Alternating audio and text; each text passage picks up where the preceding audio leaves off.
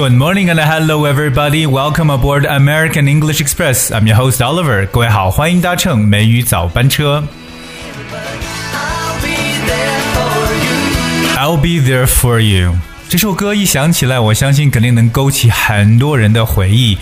这是很多人在学英文过程当中特别要去看的一部喜剧片呢，《老友记》（Friends）。 那《老友记》这部电视剧呢，可以说是一部超级经典的美国情景喜剧呢。一九九四年首播，到现在为止，算一下，二十五年时间过去了。It's really awesome TV drama, and I recommend everybody go and check it out, friends. 那么今天 Oliver 选这么一首歌曲来作为开场是有原因的，因为今天没语早班车，Oliver 带着大家来了解一下哥们之间通常都怎么样来打招呼，通常都怎么样来称呼对方呢？从我们第一天学英文开始，我们就学了很多各种各样的打招呼的方式，什么 Nice to meet you，How are you？可是会发现，在真正的生活过程中啊，许多本土人并不是这样来讲的，让我们有时候怀疑我们学的英文到底是不是真正的英文呢？今天 Oliver 带着大家来了解几个本土人之间常用的一些称呼。而第一个要带大家去了解的词汇呢，就是 dude，dude，d u d e，这些词呢都是大家在很多影视作品当中能看到的词汇。dude，dude is very often used in U.S. in Canada，这可以说是在美国或者在北美地区特别流行的一个词汇。dude，it often used to any male in direct address，对任何一个男性的直接的一个称呼可以叫 dude。Of course, dude is an American English slang term for an individual. It typically ap- applies to males. 那通常呢都是对这个男生的一个称呼。就如果你要见到一个女孩子说 “Hey dude”，就觉得怪怪的。当然，dude 也可以理解为像 fella，f e l l o w fella 这样的说法。Dude，like he's a real cool dude，他真是个帅哥。He's a real cool dude。 或者我们有时候打招呼的常说 “Hey dude, what's up? Hey dude, what's up?” 就表示“哎，哥们儿，怎么了？”所以记住这个词汇 “dude”。第二个呢，就是 mate，m a t e 这个词呢，我觉得美国人用的比较少，反而更多像英国人呢，还有澳洲人用的非常多的一个词 mate。M A T E. The word mate means a person with whom one is in close association or an associate，可以表示比较亲近的人。我们常用 mate 这个词。But of course, it's chiefly British English. It means a good friend or companion. 那也是一个英国英语，表示好朋友或者好伴侣的一层意思。Mate。在英文词汇当中，我们学了很多 mate，right？We have roommate, classmate, schoolmate, workmate， 还有 soulmate。刚才所说的这些，包括室友、同学、校友、同事，以及刚才所说的 soulmate 灵魂伴侣，说白了就是知音的一层意思。So remember mate. Here's one example. They've been best mates since school. They've been best mates since school，表示他们自从上学以来呢就是好朋友，就可以说死党的感觉，mate。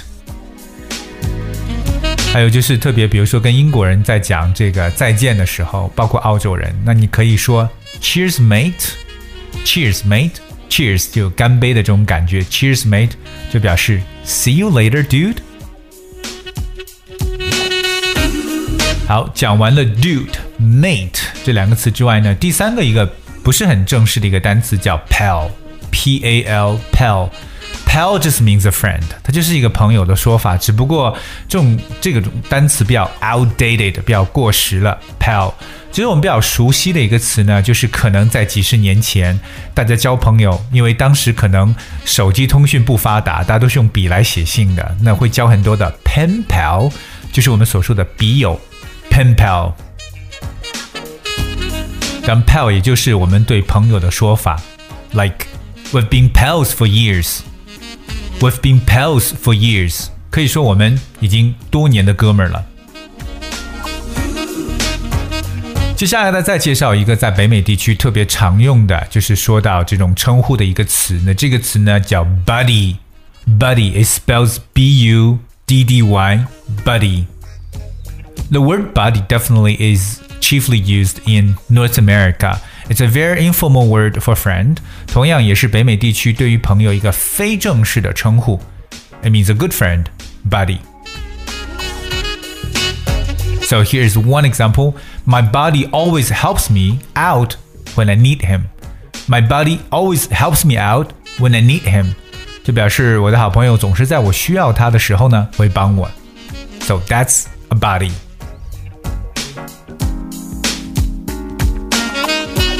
好，再接下来这个单词呢叫 man，m a n man。大家其实想到 man，不要觉得他就是男人，其实 man 呢可以表示全人类，代表所有的人都叫 man。But man is also very informal. It's used for addressing a male person，也是用来呢来去就是称呼一个男性的一个词。So man，我们可以理解为像伙计啊、哥们儿啊这样的一种说法。So here are two examples. The first one, Nice shirt, man. 哇，你的这个衬衣很漂亮啊，衬衣很亮啊，哥们儿。这个 man 就是常用的。有时候语气当中，Hey man，这个 man 有时候好像也有一点这种怎么讲，不一定是指人了，可能就是发出一种感叹，Man，this is super，哇，这个太好了。这个 man 不一定代表某一个人，或者 Hey man，back off，往后退，back off。所以 man 也是我们经常在口语中听到的一种常用的称呼。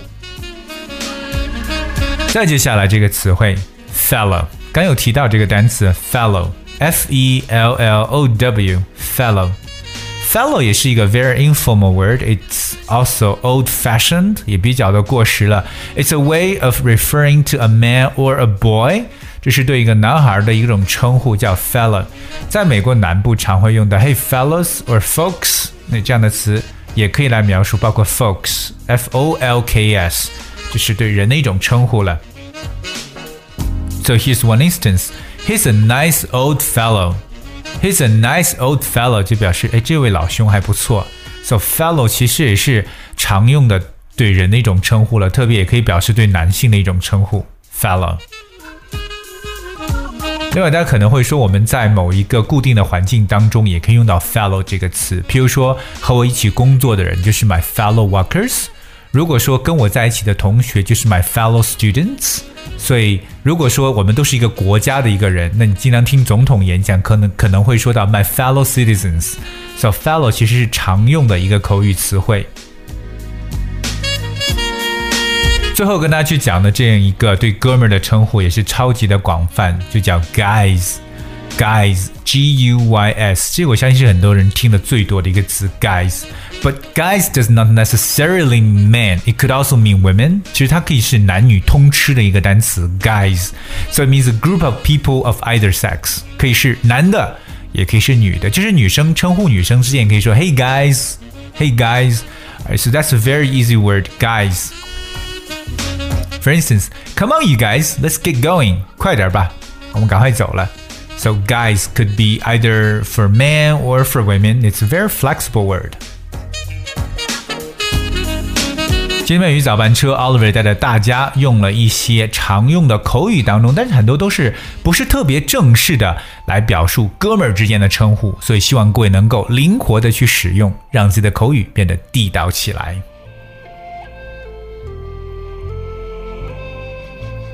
听到这首歌的旋律啊。我相信很多人能想到了，是最近特别热播的一部电影了。但这部电影已经是翻拍了，因为我们已经看过很多年的经典动画片《Lion King》狮子王。接下来，我们今天节目的最后就送来这首歌曲《Can You Feel the Love Tonight》。这首歌由 Beyonce 来演绎。And I hope you enjoyed the music, and I thank you so much for tuning in. I'll see you tomorrow.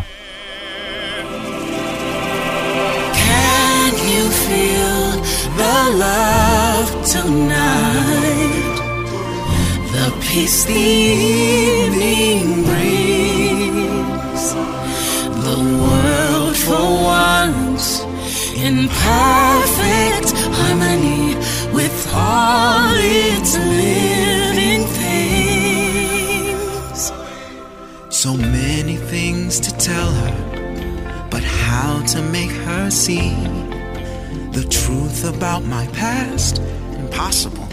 She turned away from me. He's holding back, he's hiding. But what